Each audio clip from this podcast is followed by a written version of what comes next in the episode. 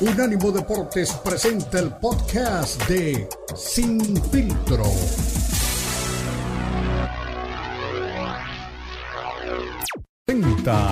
Sin Filtro. El más capacitado cuerpo de periodistas nos traen lo último del béisbol, el boxeo, la NBA, la NFL, la MMA y mucho más. Sin filtro es el programa multideportivo. Te lo presenta Unánimo Deportes, el poder del deporte y la cultura latina.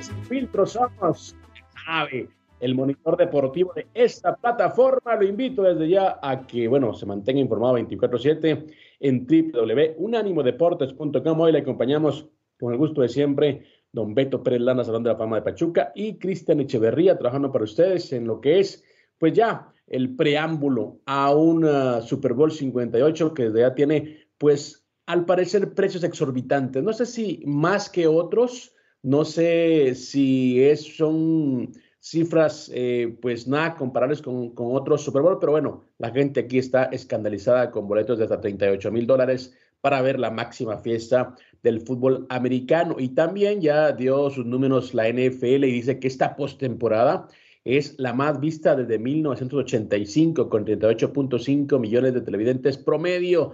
Así que desde ya es una de las eh, una de las eh, postemporadas de la NFL y por supuesto un Super Bowl preámbulo tremendo con mucha, pero mucha atención a nivel mundial. ¿Será que estamos a las puertas de ver el Super Bowl más visto en la historia? Eso lo dirán únicamente los números. Y bueno, no es para menos porque comparables o comparando los números de alguien que estará presente como Patrick Mahomes con otro ícono, con otro hito del deporte como Tom Brady, vemos que Mahomes está superando a Tom Brady con lo que tenía pues este mariscal de campo, los Patriotas, a este punto de su carrera. Así que estamos, creo yo, abriendo la puerta a una leyenda del fútbol americano. Le diremos también por qué, hablando de boxeo, Oscar la voy a traer bronca con medio mundo, con el Canelo Álvarez, con Ryan García, con Mayweather. La verdad que Don Oscar de la Hoya es un tremendo eh, personaje, pero en relaciones públicas no sé si lo hace a propósito o simplemente le nace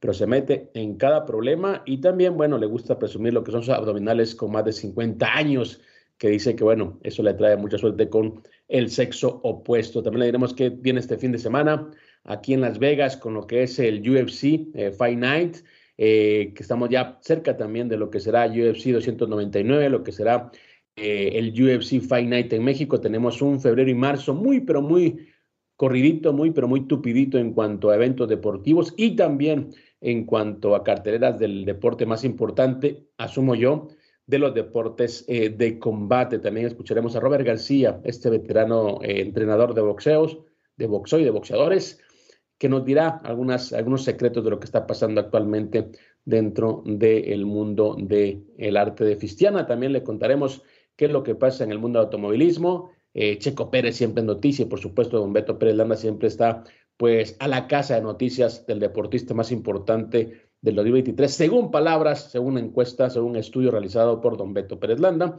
Y también le contaremos qué es lo que espera la gente de Las Vegas de esta cita del Super Bowl, porque hay que recordar que Las Vegas hasta hace unos años era pues una, un escenario eh, muy relacionado únicamente al boxeo, únicamente al UFC, era un escenario que no se pintaba o no se prestaba para otras eh, disciplinas y ahora se está convirtiendo pues en un escenario, en un destino deportivo de primer nivel y que tiene pues ya también un Super Bowl, podría tener incluso partidos de la Copa del Mundo 2026, porque bueno, si, si Los Ángeles no le entra, dicen por ahí que bueno, el, el relevo propicio o el relevo adecuado sería Las Vegas. Así que, bueno, mucho ojo con lo que estaremos viviendo en esta ciudad en los próximos años. Mi estimado Beto, ¿cómo estás?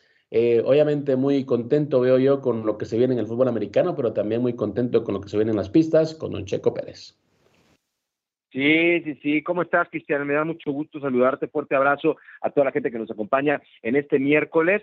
Pues mira, de Checo, muy contento de lo que va a pasar en el fútbol americano, pues con, con ganas, ¿no? De ver este super partido que, que está en puerta, ¿no? Vamos a descansar el fin de semana, pero eh, habrá que esperar la, fecha próxima de este sábado el otro para poder disfrutar de este partido. Vas a andar acá en México con el tema de Lux y, y, las artes marciales mixtas. Por cierto, tengo un amigo que está involucrado en este tema y ya más adelante te voy a decir, va a traer un campeón de la UFC a Pachuca para que dé una clínica. Así que ya te iré contando. Evidentemente le he dicho que, que nos ayude. En dos semanas eh, va a estar por acá un, un, amigo de él y pues vamos a poder este, platicar seguramente con, con un campeón que te va a sorprender de la UFC. Pista, pista, es brasileño, es brasileño, ya te, imaginarás, ¿no? Campeón brasileño de la UFC, pronto estará aquí en Pachuca. Y lo que me parece triste, decepcionante, pero no me sorprende, es todo lo que se está manejando al lado de la carrera del el empresario boxeador eh, este Saúl Álvarez, ¿no? Es como Jorge Caguachi, el negocio es lo que le importa. Eh, tenemos muchas ganas de, después de lo que pasó el fin de semana pasado con Munguía, pues de verlo, ¿no? Enfrentar a este peleador que está en un buen momento y que puede ser un gran oponente. Esto para mayo. Y nos encantaría que llegara la oportunidad para David Benavides en septiembre. Ese sería el mejor año para Saúl Álvarez. Sin embargo, sin embargo, el negocio y Canelo tienen otro rumbo ¿eh? y se está empezando a hablar. Oye, nada más lo, lo, lo, que, lo que me parece triste, aberrante, ¿no? Lo que tú venías diciendo es que para mayo se va a enfrentar con el estadounidense Germán Charlo, eh, que viene de vencer por decisión unánime eh, a José Benavides, el hermano de, de, del que verdaderamente tendría que ser el oponente de Canelo, eh, el hermano gemelo de Yermel, boxeador que, que bueno, pues tiene eh, deseo de revancha familiar, aunque me parece que no va a ser ningún obstáculo. Y para septiembre, todo parece indicar que Canelo está considerando una pelea para ver quién es el mejor libra por libra de, todo el planeta, y entonces se enfrentaría a Terrence Crawford. Oye, esa mamá, digo esa información, pero bueno, pues ahí está. Eh, Crawford hay que decirlo, es un buen peleador, invicto, 40 victorias, este, 31 de ellas por nocaut. Y entonces, eh, vamos a ver, ¿no? Él viene de, de, de superar a Errol Spence Jr. Y bueno, pues, ¿qué va a pasar con David Benavides? ¿Qué va a pasar con Munguía?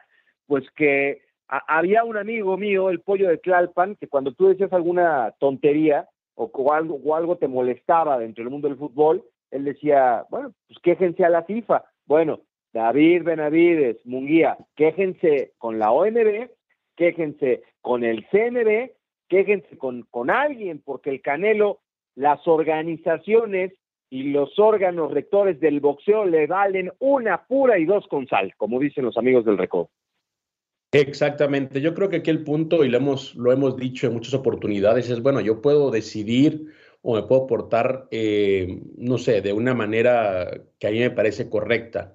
El tema es que si estoy siendo parte de un organismo, si estoy siendo parte de, una organización, de una sociedad, tengo que adaptarme. Si quiero ser parte de esa sociedad, tengo que seguir las reglas, ¿no? Ese es el, el, punto principal.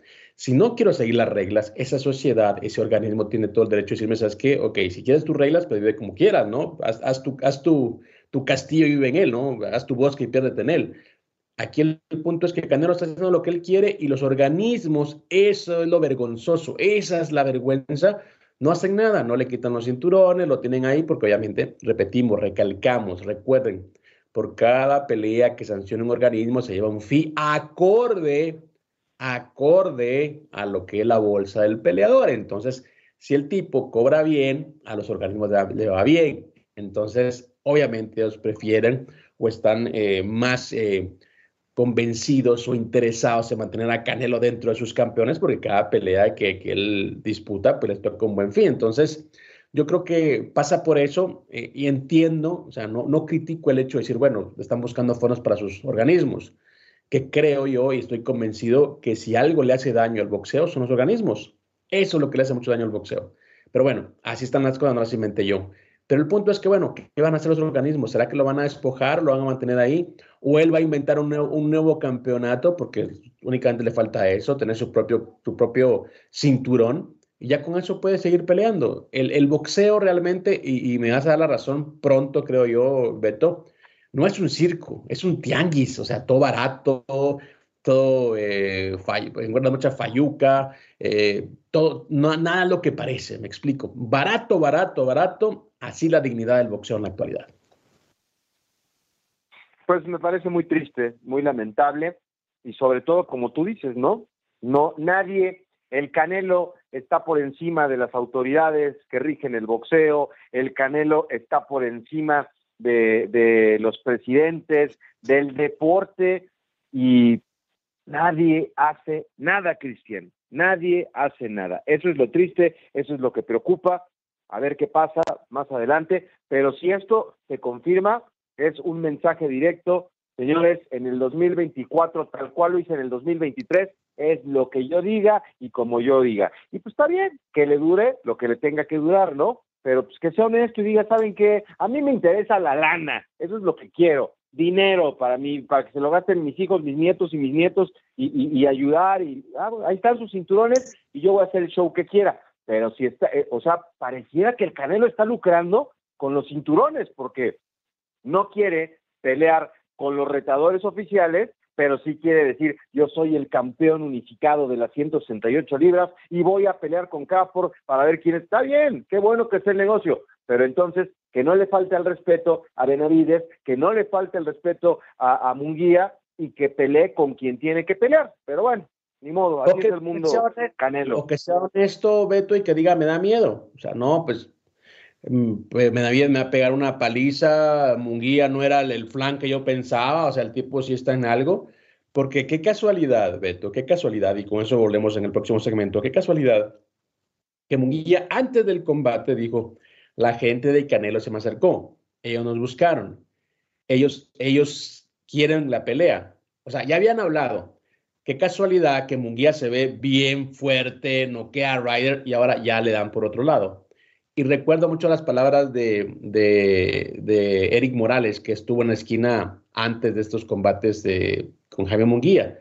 Le preguntaron que si estaba listo. Dijo, no, de que está listo, está listo, pero ¿será que va a querer pelear con él? Bueno, señores, una pausa, regresamos. Recuerden, esto es Infiltro. Unánimo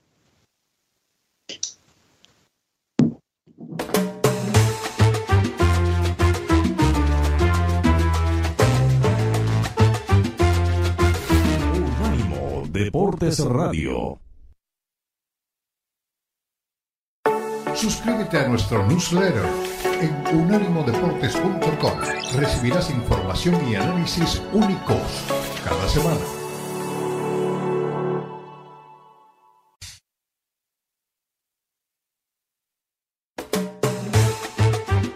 Estás escuchando Sin Filtro, el programa multideportivo presentado por Unánimo Deporte, el poder del deporte y la cultura latina. Sin Filtro, Sin Filtro.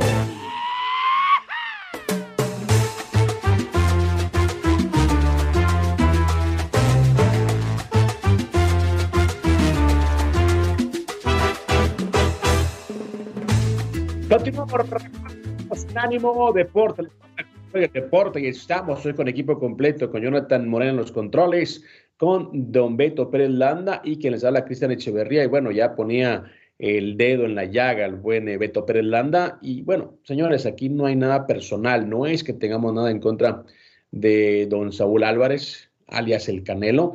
El tema, y aquí lo, lo, triste, aquí eh, que creo la decisión que no se ha tomado es bueno, señores, ¿qué, ¿qué va a pasar? ¿Será que vamos a seguir apoyando esta farsa? ¿Vamos a seguir apoyando este circo? ¿O alguien va a poner pues un, eh, un alto? Escuchaba al papá de David Benavides cuando le preguntaba a alguien, oye, cuando le preguntaban, oye, pero no, no quiere pelear con David Benavides. Entonces que eh, pues Candelo tiene los pantalones necesarios para poder quitarse ese compromiso y dijo, no, no es que tenga pantalones, le faltan ya sabes, producto de gallina, ¿no? Lo que le sobraba a otros boxeadores mexicanos.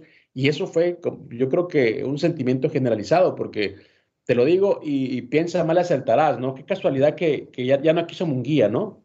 Que hablaron de una pelea entre mexicanos, etcétera, etcétera, pero Munguía, y, y la verdad que no, no vi la pelea completa, solo highlights, vi la pelea completa ahora y Munguía realmente lució, pero fuerte, lució duro, lució realmente eh, pues como un tipo que sí puede dar batalla. Entonces, qué casualidad que ahora ya cambiaron los planes, ¿no?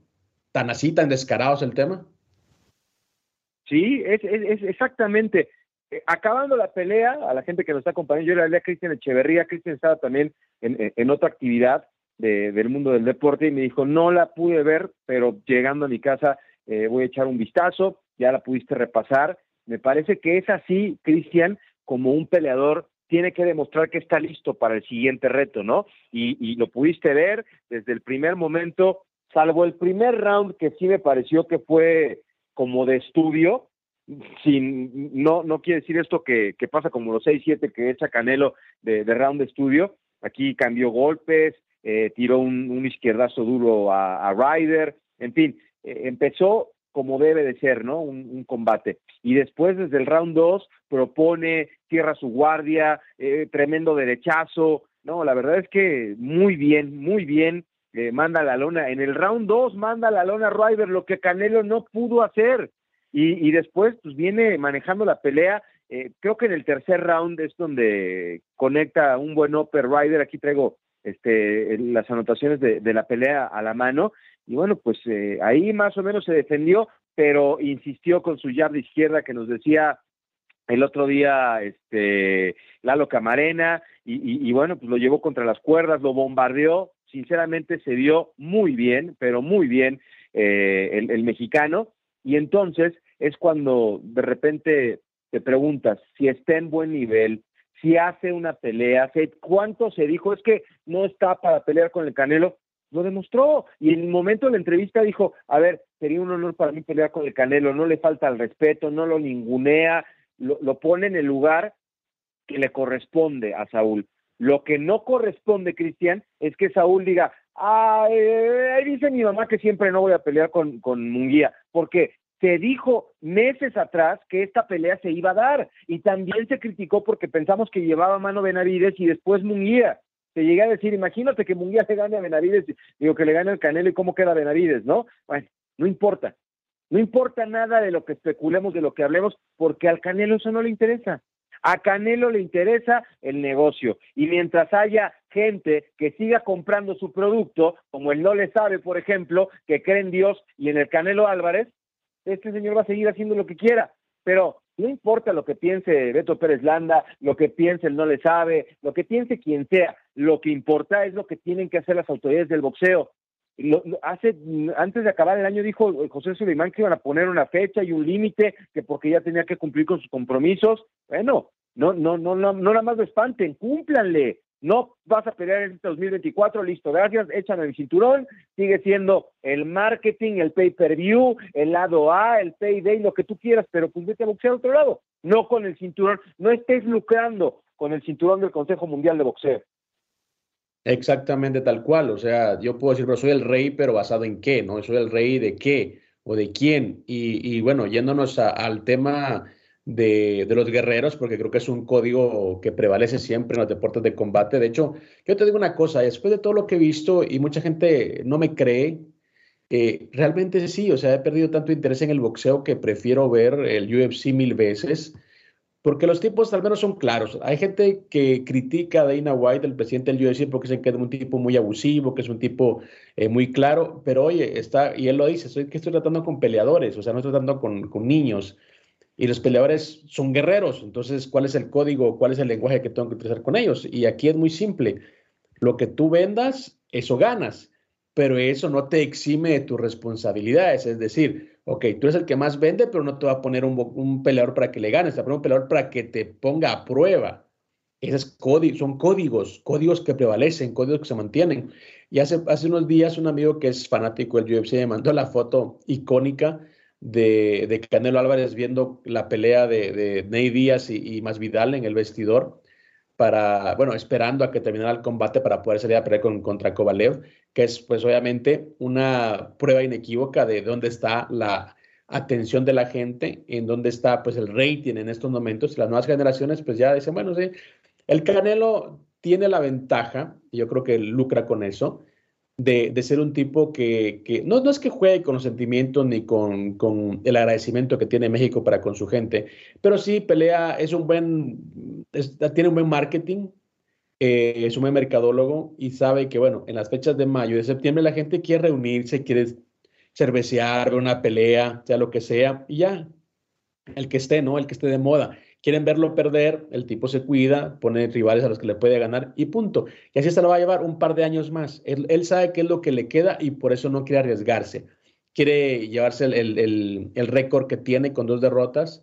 Y te digo, es tan evidente, es tan lamentable, es tan vergonzoso, que luego de la gran pelea que hizo Munguía, pues lo descarta. Así de simple. O sea, lo ve bien, lo ve fuerte, lo ve que si viene y dice, ah, este, este no es el flan que pensé. Bueno, vamos con unos más pequeños. O sea, él sabe que les va a ganar. Y te acuerdas, hace meses, hace muchos meses, yo dije, estos son los tres boxeadores que tiene en mente Canelo. Ya se los dijo PBC, que es su socio y que le paga muy bien. Y te, lo, te acuerdas, te decía, los dos, Germán, Germel y Errol Spence. El, con er-, Errol Spence el tema fue que, bueno, perdió con Crawford, les, ahí sí que les arruinó el negocio, entonces, bueno, va con Crawford también que lastimosamente para el boxeo o lastimosamente para él es un gran boxeador que está en sus 30 ya en la recta final de su carrera, pero nunca hizo buenas bolsas porque la gente no lo veía. Y, esas son cosas también como tú dices, Beto, son estrellas, es, es la estrella, la tienes o no la tienes, carisma, lo tienes o no lo tienes, la gente te busca o no te busca, punto. Eso es en lo contraproducente del boxeo y el negocio.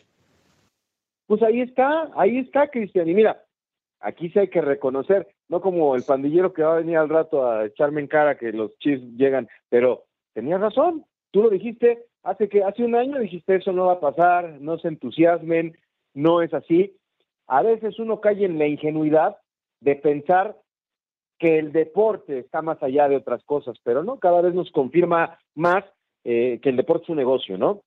Y está bien, qué bueno, pero a mí lo he dicho muchas veces, Canelo ya está más allá del bien que del mal en lo económico. Tiene la vida resuelta, la de sus hijos, y qué bueno. Si su idea es acumular riqueza, está bien, pero la gente lo va a olvidar, nadie va a recordar a Saúl Álvarez, algo no le sabe, y ahí en más, van a decir, ah, pues sí, fue el, el polémico boxeador, o sea, qué triste que cuando te vayas de tu profesión y digas, bueno, esto es lo que hice, y ahí les dejo mi legado. A ver quién lo puede superar. ¿Qué va a decir la gente después? No, pues era el, producto de Televisa, el producto de TV Azteca, el novio de Marisol González, el tipo que perdió con, con este, eh, ay, que, lo, el que le, enseñó a defenderse, se me fue el nombre de... Mayweather y, el, Money, de Mayweather, que peleó con Mayweather. Eh, ¿Cómo lo vamos a recordar? Porque entonces ahí me gustaría estar en una mesa donde todo el mundo quiere hablar del Canelo. ¿Cuál es la, pelea que recuerdas del, Canelo? Ah, pues la de, la de Mayweather y la perdió. Ah, la de Golovkin. Y eso va a ser todo lo que va a dejar como legado Saúl Álvarez. Qué triste que él esté pensando de esa manera. Pero tú bien dices, Crawford ya también está más allá del bien que del mal. A lo mejor no tiene tanto dinero como Saúl. Pero entonces se juntan, mira, yo tengo esto, tú tienes esto, eh, yo voy a traer los reflectores, yo te voy a traer una buena pelea, eh, y se ponen de acuerdo y entonces pues ahora sí, aquí, aquí sí voy a decir, yo creo que ya tuvieron un apretón de manos y le dijo, mi querido Terrence, aquí está tu payday para que llegues a la recta final de tu carrera con los bolsillos llenos. Qué pena, la verdad es que a mí me da pena, pero bueno, pues ni hablar. A lo mejor si tuviera los millones de dólares eh, que tiene el Canelo en el banco no me daría pena, ¿verdad?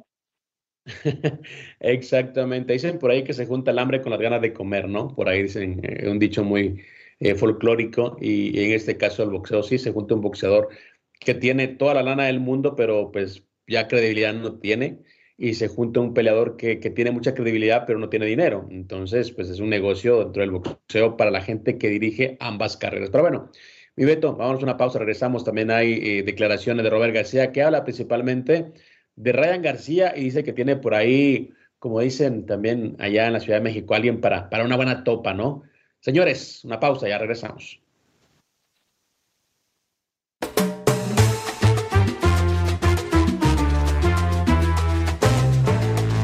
Unánimo Deportes Radio.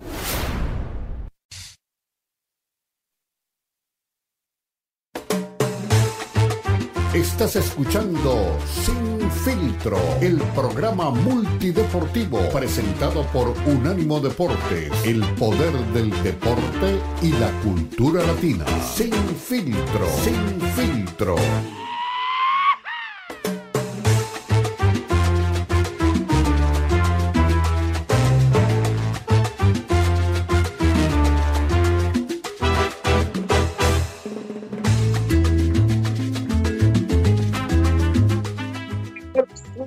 Ánimo Deporte, lo mejor de la cultura y el deporte, y estamos de costa a costa en www.unanimodeportes.com. Usted encuentra ahí radio en vivo, podcast, eh, coberturas, historias y todo lo que usted eh, prefiere del mundo del deporte. Así que, bueno, señor, ya sabe que no tiene un destino eh, extra al que puede acudir, sino es unanimodeportes.com. mi estimado Beto, me, bueno, me llegaba una nota de nuestro productor Tomás Colombo, dice que bueno, Marc Gasol anuncia su retirada del baloncesto. Más adelante hablaremos un poquito más eh, de eso. Y también eh, hablaremos un poquito de lo que se viene dentro del UFC, porque el UFC regresa a México luego de casi cinco años. En esa oportunidad, eh, bueno, peleaba en la pelea estelar del Jair Rodríguez, el Pantera, contra Jeremy Stephens, y un piquete de ojo accidental en el primer asalto, pues hizo que se suspendiera la pelea y la gente se, se enervó, se enojó, tiró cerveza. El mismo Pantera Rodríguez estaba pues realmente eh, hasta violento por la decisión, pero bueno, son cosas del deporte.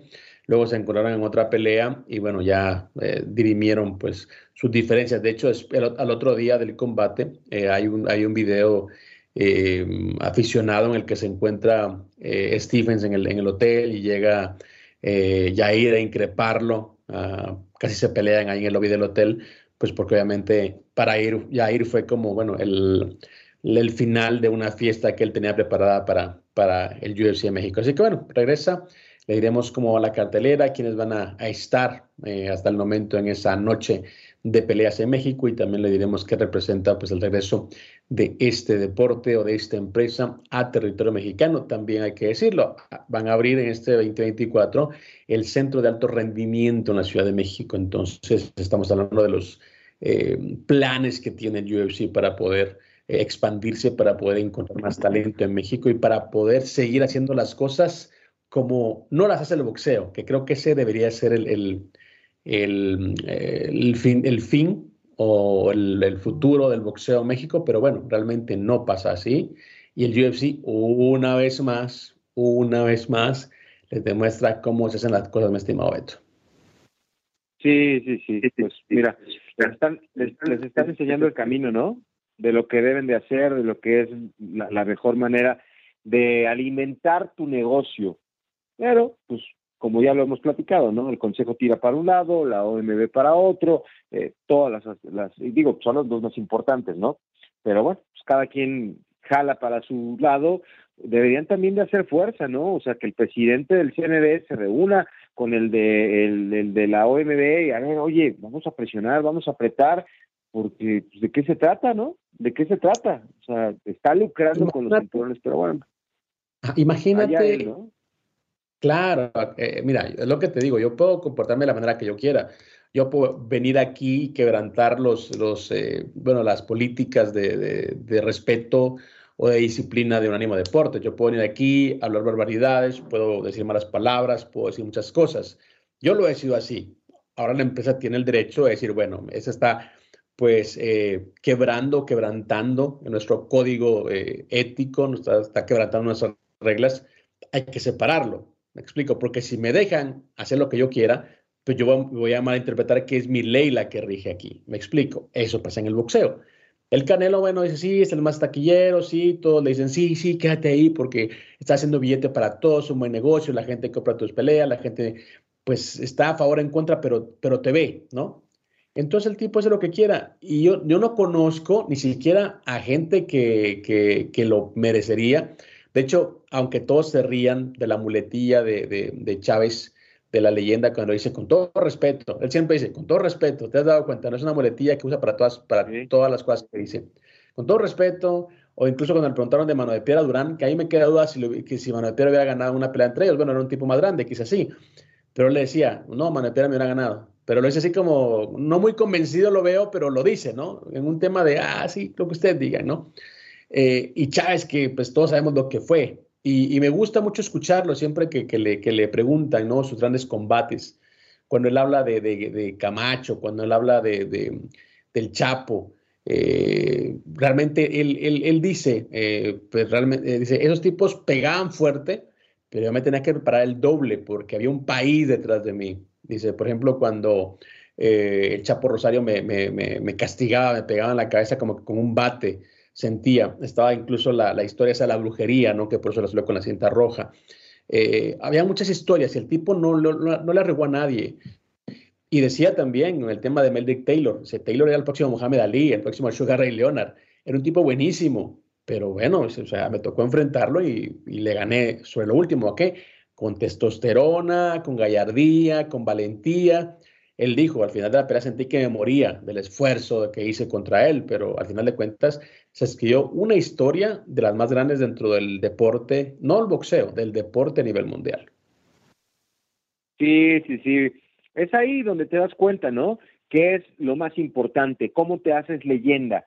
Eh, ahora está toda la polémica aquí en México con lo de Chicharito, ¿no? Que yo soy leyenda, dijo llegando a Los Ángeles, y efectivamente fue un futbolista importante. Hoy estaba leyendo que cuánto daño le hizo eh, Dreyfus, esta persona que lo hizo coach de vida, le contestó muy mal a Toño Moreno eh, ayer en una entrevista y está la defensiva. Entonces, cuando pierdes tu esencia, Cristian, ahí ya se, se rompe todo, todo proyecto. Ya no es el mismo Javier Hernández de antes. Aquí no me sorprende porque Saúl ha sido el mismo, ¿eh? Yo del día uno que me enteré de la carrera de Canelo Álvarez a hoy, me parece que ha manejado eh, el, el, mismo estilo, ¿no? La misma forma. Eh, la bronca es en aquí dicen, es que Diego Dreyfus le echó a perder este, el camino al Chicharito. ¿Quién? Yo no quiero decir que le echó a perder, ¿verdad? Pero ¿quién cambió el rumbo de Saúl Álvarez? Porque yo no creo que en sus inicios haya sido así, medroso, eh, estudiante de, del rival, hacer lo mínimo indispensable. Yo lo he platicado con mucha gente de automovilismo. Yo me enamoré de la Fórmula 1 por Ayrton Senna, que iba al frente, rebasaba, eh, daba grandes espectáculos, consiguió muchos títulos y victorias contundentes ante rivales de mucha calidad, ¿eh? Y tenía a un enemigo que era Alan Prost y era su compañero de escudería y terminaron peleadísimos y los ingenieros no compartían información y, era, era complicado. Pero mi papá era aplaudidor, fanático de Alan Prost y te discutíamos mucho porque Alan Prost, si tenía que llegar en quinta posición para seguir siendo el número uno de la clasificación de pilotos, llegaba en quinta posición. Si tenía que estar en tercer lugar, en tercera, o sea, no hacía más que lo necesario para ser el mejor. Y creo que Saúl hace lo mismo. Creo que Saúl dice, ah, mira, voy a con Ryder, pues eh, voy a hacer lo mínimo para ganarle. Y cuando ofreces lo mínimo, cuando vas a Las Vegas, tú que estás por allá y apuestas un dólar, pues te vas a ganar a lo mejor tres o cuatro, ¿no? Si le pones 100 dólares, pues el premio será distinto. Entonces, si Canelo le quiere dar lo mínimo a la gente, está bien. ¿Cómo va a ser recordado? Lo peor no es eso, que hay gente, dos o tres, ¿eh? tampoco son muchos, que forman parte del club de le aplaudo todo al Canelo, le aplaudo todo al Canelo. La diferencia entre lo que hizo eh, Benavides con sus oponentes, Munguía con sus oponentes recientemente y lo de Canelo, me parece que es un abismo de distancia. Mira, yo eh, recuerdo mucho cuando empezaba a llegar Canelo a Las Vegas, eso lo he platicado en otras oportunidades. Eh, teníamos eh, una nota pendiente con Rebeca Rubio, una paisana que, radica en México y que venía con Televisa en ese tiempo. Y recuerdo que llegué al extinto Hotel Monte Carlo, ahora se llama MGM Park. llegamos y habían como 12 o 13 reporteros, o sea, camarógrafos, productores, reporteros. Eh, y ese día, eh, si no estoy mal, eh, la cartelera, la, ¿quién la encabezaba? No, no, no recuerdo. Pero en el undercard estaba Canelo Álvarez y, y Shane Mosley, era la, una de las peleas preliminares. Y entonces me dice Rebeca Rubio, me dice, oh, es que ellos vienen a ver al Canelo. Y yo, ah, ¿vienen a verlo? Ah, no, no, no, me dice, no me entiendes, vienen a cubrirlo. Y digo, ¿todos ellos? Me dice, sí. Y yo dije, 12 personas para cubrir a un solo boxeador. O sea, no era una cartelera, ah, la cartelera, no, me dice, la cartelera vienen más. Vienen a cubrir a Canelo. Y entonces dije, no, a este, a este chico lo van a subir, o sea, lo van a formar, lo van a crear como una, como una figura. Y sigo insistiendo, y mucha gente no le gusta, sigo insistiendo que el tipo no es un mal boxeador. El tipo simplemente se acomodó, simplemente eh, pues le gustaron las sábanas de seda, ya no quiere pues, realmente eh, hacer otro esfuerzo, ya le gusta mejor irse a las fiestas, mentar madres, hacerse viral. Eh, el tema de las redes sociales también que no existía antes, creo que también afecta, drena mentalmente a los boxeadores. Y ahora pues Canelo tiene plata, eh, pues tiene autos de lujo, eh, las, chicas que quiere, aunque esté casado. Es decir, él hace lo que él quiere y bueno, él vive en ese mundo, no quiere moverse de ahí. Dice, bueno, pues ¿para qué me voy a esforzar? ¿Para qué me voy a levantar a las 5 de la mañana eh, al desierto a correr? O sea, el ojo de tigre, eso que tanto hablamos y que ha sido pues una icónica frase y una, un icónico concepto del boxeo, no existe en él, lastimosamente, pero bueno, aquí es muy simple. La gente tiene el derecho a comprarlo, a consumirlo o no hacerlo. Mientras la gente lo compre y lo consuma, el tipo hace lo que él quiere. Y se los dije desde un principio, no va a pelear con Benavides. Como un guía pensé que se iba a pelear, pero antes de la pelea de Ryder. Luego lo ve tan fuerte, lo ve bien y dice, no, no, no, mejor écheme a los más pequeños, a los que sí les puedo ganar y verme bien. Así que, señores, es simplemente una burla el boxeo. Dime. Oye, nada más, eh, digo, a, no le sabe, no le gusta lo que opino a, no le sabe, no le gusta lo de Camarena, y después de lo, que acabas de decir, ya eres enemigo público número uno del no le sabe. Bienvenido al gremio, este, mi estimado. No, no, conmigo se porta bien eh, el buen eh, Samudio, él sabe que son ah. opiniones, sabe que son ideas y pues obviamente no, no lo toma personal porque él sabe que también yo he respetado sus, eh, sus puntos de vista como, como siempre y, y claro, es como repito, es un, es un deporte de combate, un deporte eh, individual, no colectivo, y en el que, bueno, la responsabilidad la tienes tú de tus derrotas y de tus victorias. Una pausa, regresamos, habló Robert García acerca de lo que se viene para Ryan García, dice que tiene un buen rival para este chico californiano. Ya regresamos.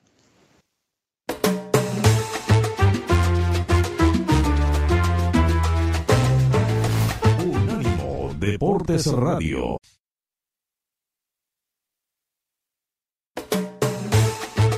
Estás escuchando Sin Filtro, el programa multideportivo presentado por Unánimo Deportes, el poder del deporte y la cultura latina. Sin Filtro, Sin Filtro.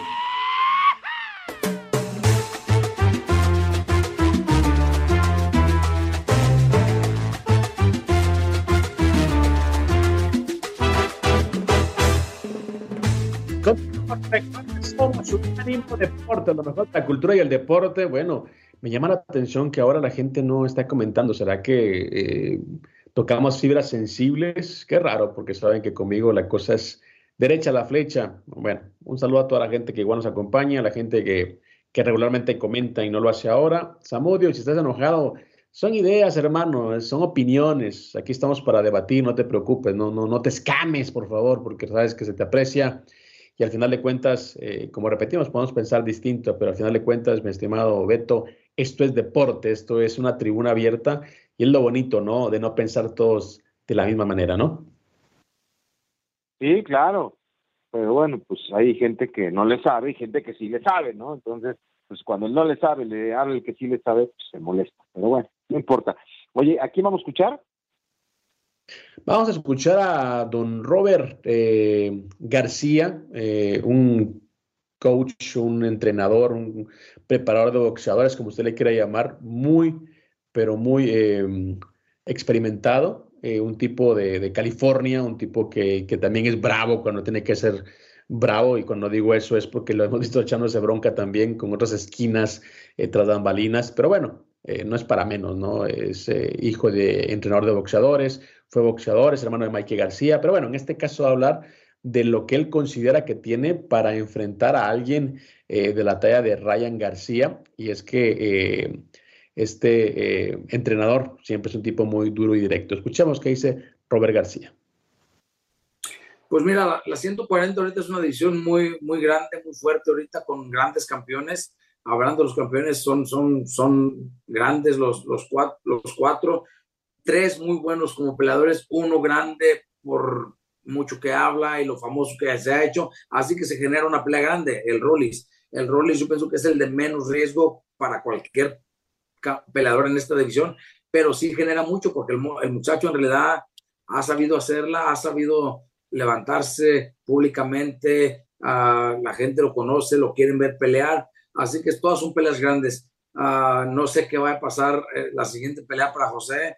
Uh, estaba, estaba el plan casi ya hecho, pero pues Barroso le ganó a, al, al, al Harris, creo, al que vino de Inglaterra, y pues ya eso como que quedó fuera de, de, de, del plan, porque el plan era que José peleara contra él pero pues bueno, eso ya, ya no se logró. Ahora estamos esperando a ver qué hay otra, qué, qué otras opciones. Yo sé que Golden Boy, Oscar, Oscar de mismo uh, publicó que, que estaba hablando de la pelea contra, contra, contra Ryan García.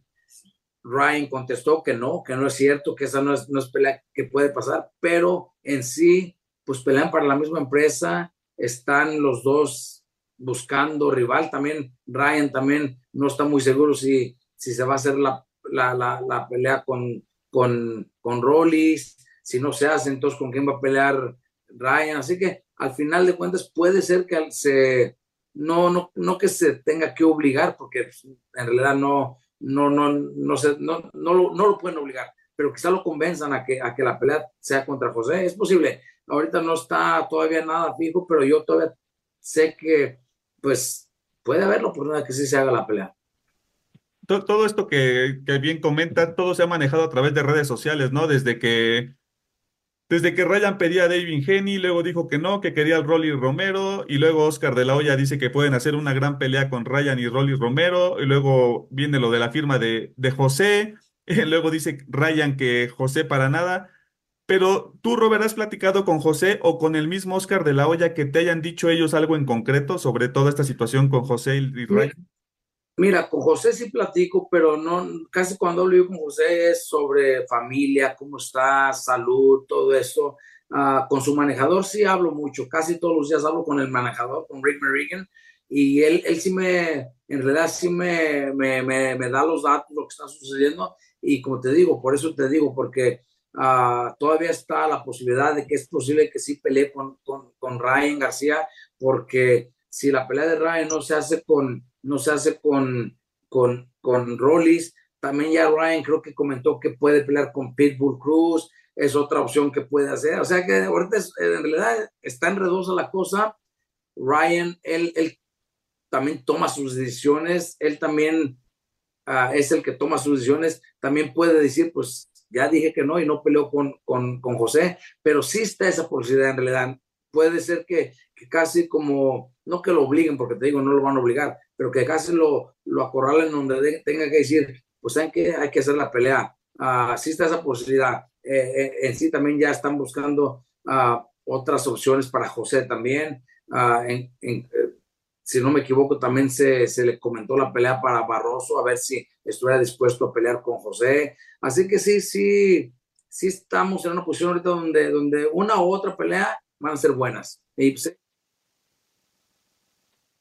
bueno, las eh, declaraciones eh, de Robert García hablando de José Ramírez, uno de sus eh, dirigidos, y que al parecer dice él tiene pues todo para hacerle frente y para darle un buen combate con, a Ryan García. El tema de lo que hablamos aquí, Beto, siempre, es que José Ramírez es un boxeador bravo, ¿eh? es un boxeador bravo, los que trae hambre, que quiere destacar. Y por supuesto que esos boxeadores son muy peligrosos y por eso gente como Ryan García, que están ya en otro estatus económico, pues los evitan, ¿no? Sí, sí, sí, es así, ¿no? Eh, quien ya está de alguna manera pues sin, hambre de comer, pues no tiene problema, ¿verdad? Eh, puede estar, como tú dices, en otra posición. Y creo que eso es algo que le hace daño no solamente al boxeo, ¿verdad? A todo el, deporte, eh, a todas las profesiones, ¿no? Yo tengo un compañero que es eh, famosísimo en, en, la narración deportiva y, este, y, y lo conozco desde hace muchos años. Y, y, cuando empezaba allá en Toluca, eh, quería que todo el mundo supiera qué estaba haciendo, quién era y dónde iba y por qué, y ahora que ya tiene una posición importante, pues ya, ya no quiere tener contacto, no quiere que lo busquen, eh, se sale rápido del palco apenas del marcador, nos vamos hasta la próxima y pum, se, se va y se pone un abrigo para que no lo vean. Es así, es una condición de vida, Cristiano. Exactamente. Señores, así cerramos esta primera hora de Sin Filtro. Volvemos con más detalles, invitados y por supuesto también la voz que más importa, la de usted que está al otro lado y que es parte de Unánimo Deportes. Ya regresamos.